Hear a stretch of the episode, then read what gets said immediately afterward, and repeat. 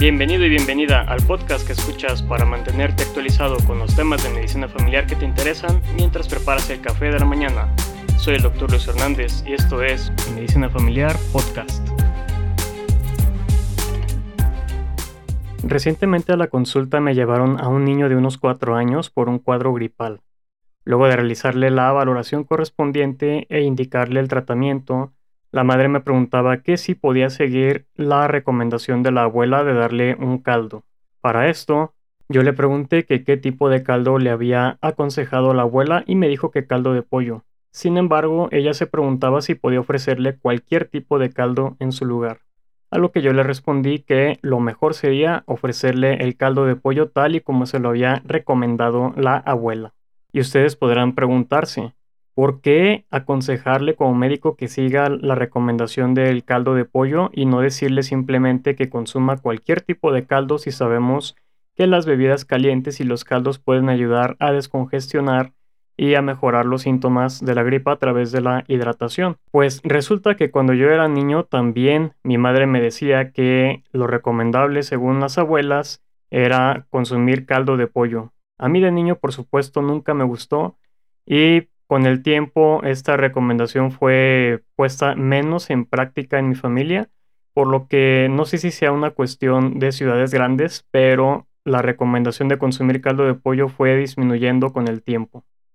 Ahora bien, ustedes podrían pensar que mi recomendación de seguir el caldo de pollo sería simplemente por una tradición que yo recordé en el momento de la consulta. Sin embargo, hay algo más a profundidad.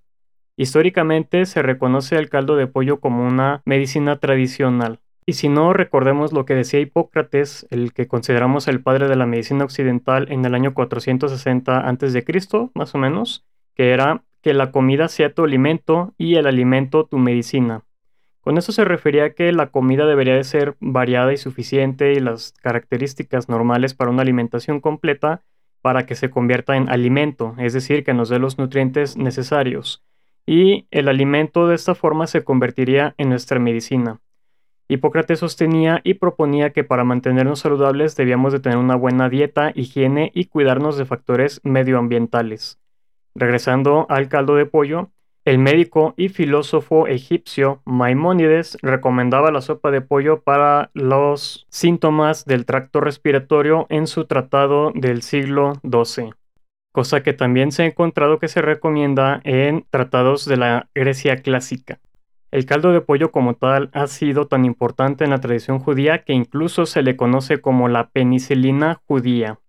Ahora bien, sabemos que los síntomas de la gripa resultan de una infección transitoria a la mucosa del tracto respiratorio superior por una variedad de virus que llevan a una cascada de citocinas que a su vez producen una respuesta inflamatoria, y esa respuesta inflamatoria es mediada por neutrófilos, que es la que produce finalmente los síntomas gripales.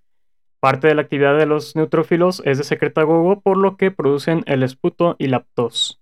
Sabemos que el caldo de pollo puede mejorar los síntomas de la gripa a través de la hidratación, los nutrientes que contiene y acelerando la limpieza de la mucosa.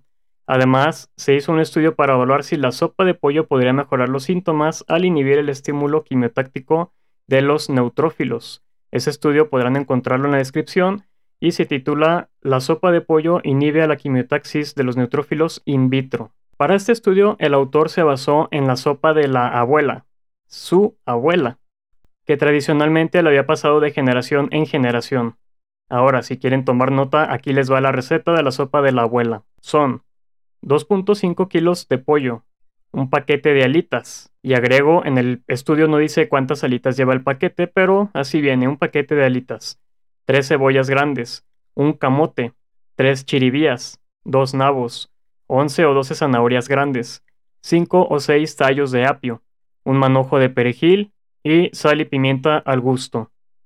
Posteriormente para este caldo se agregan bolas matzo, que son unas bolas tradicionales en la cocina judía y que están preparadas con grasa de pollo y una harina llamada matzo y se preparan como si fueran albóndigas. Y bien, la receta sigue así. Limpie el pollo, póngalo en una olla grande y cúbralo con agua fría. Hierva el agua, agregue las alitas, cebollas, camote, chiribías, nabos y zanahorias. Hiérvalo por una hora y media. Vaya removiendo la grasa de la superficie conforme se acumule. Posteriormente agregue el perejil y el apio. Cocine la mezcla completa por 45 minutos más. Hay que quitar el pollo, ya que no se va a usar para la sopa, y hay que poner los vegetales en un procesador de comida hasta que queden finamente picados o que puedan pasar por un colador.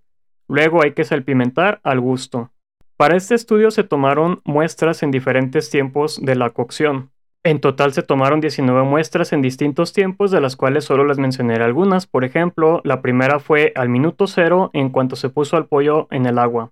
Después al minuto 38 cuando se hirvió el pollo en el agua. Al minuto 51 inmediatamente después de agregar los vegetales. Al minuto 72 debajo del pollo, cerca de las cebollas y cerca de las zanahorias. Después, poco antes de agregar a las bolas matzo, posteriormente después de agregar a las bolas matzo, luego al momento de ir retirando la grasa, cuando se procesaron los vegetales y al minuto 486 que fue la última muestra, cuando se completó el sazonamiento con sal y pimienta. Entonces las distintas muestras se llevaron a congelación a menos 80 grados centígrados hasta poder llevar a cabo las pruebas con los neutrófilos. Para obtener los neutrófilos se usó sangre de voluntarios sanos no fumadores, se realizaron diluciones de la sopa de 1 a 100 para las pruebas en la cámara de quimiotaxis. Las diluciones de la sopa de pollo se agregaron a los neutrófilos en un lado de la cámara de quimiotaxis y del otro lado se agregaron a los quimioatrayentes. La cámara de quimiotaxis hay que imaginárnosla como si fuera una pequeña carretera donde de un lado se pone a los neutrófilos y del otro se pone a los quimioatrayentes. En este caso se utilizó el quimioatrayente SAS y el quimioatrayente FMLP. Para ambos quimioatrayentes, el grupo control de neutrófilos demostró que atraían a más o menos unos 150 células por campo hacia la meta, que es donde está el quimioatrayente.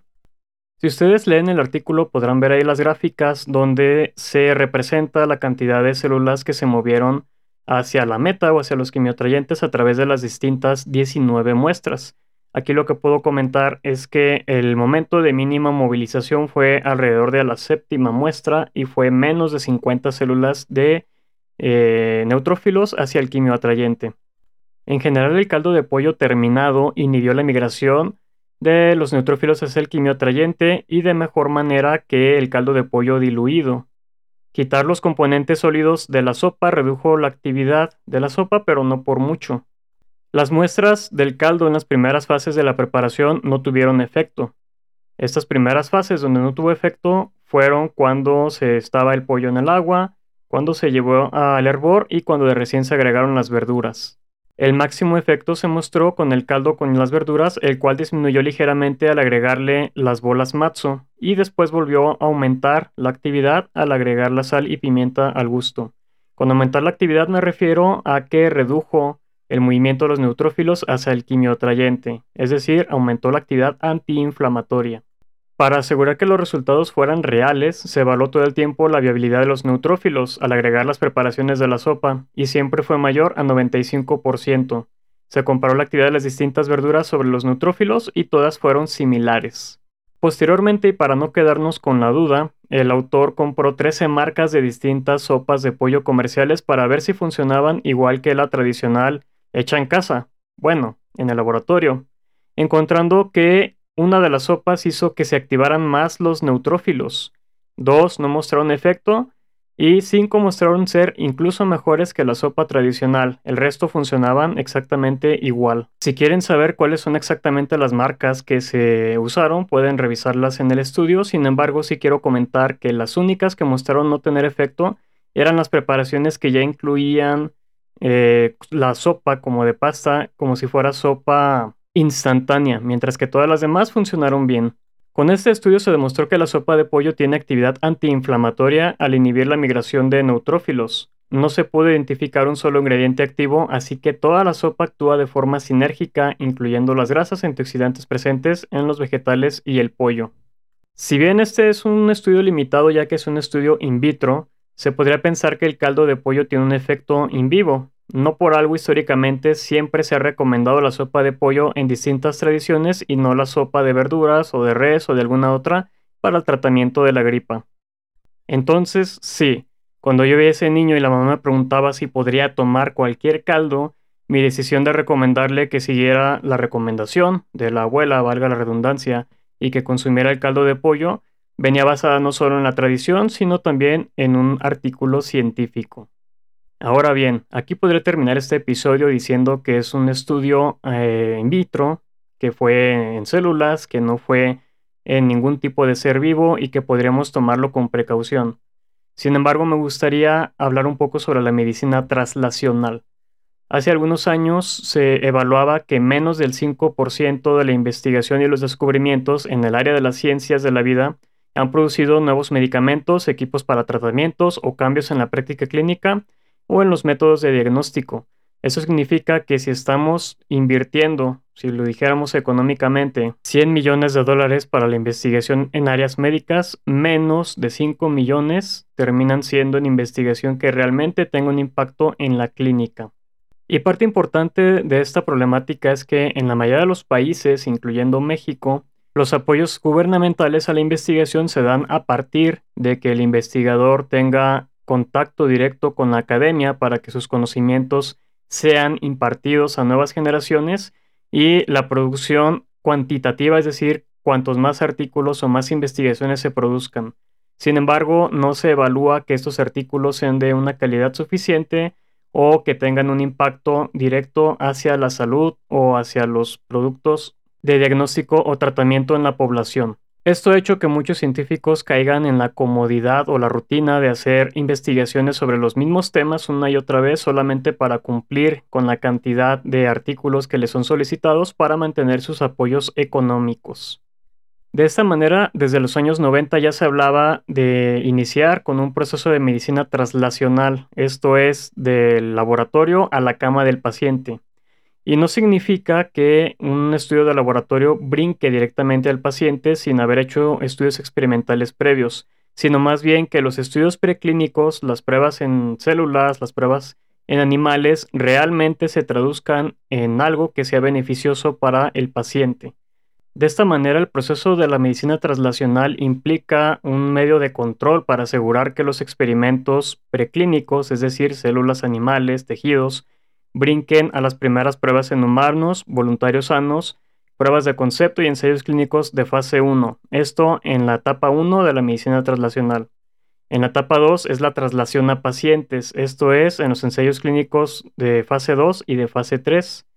Para la etapa 3 de la medicina traslacional es la traslación a la práctica. Esos son los ensayos clínicos de fase 4 que en farmacología se conoce como farmacovigilancia, cuando el medicamento ya está en el mercado y se sigue investigando sobre él y sobre sus efectos.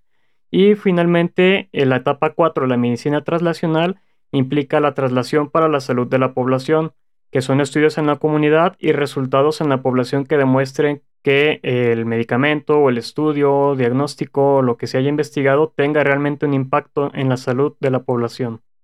Aquí entonces podríamos decir que el estudio del caldo de pollo se quedó en la etapa 1, en una etapa preclínica, sin embargo, es algo que eh, muy difícilmente va a pasar a una etapa 2, a una etapa 3, por el hecho de que el caldo de pollo es algo que se puede preparar en cualquier casa con ingredientes que se pueden encontrar en cualquier lugar y por lo tanto no representará un beneficio económico a quien no investigue. Por lo tanto, difícilmente eh, algún científico va a obtener los recursos necesarios para llevar a cabo un ensayo clínico para poder evaluar si realmente el caldo de pollo tiene eh, efectos sobre la gripa en pacientes.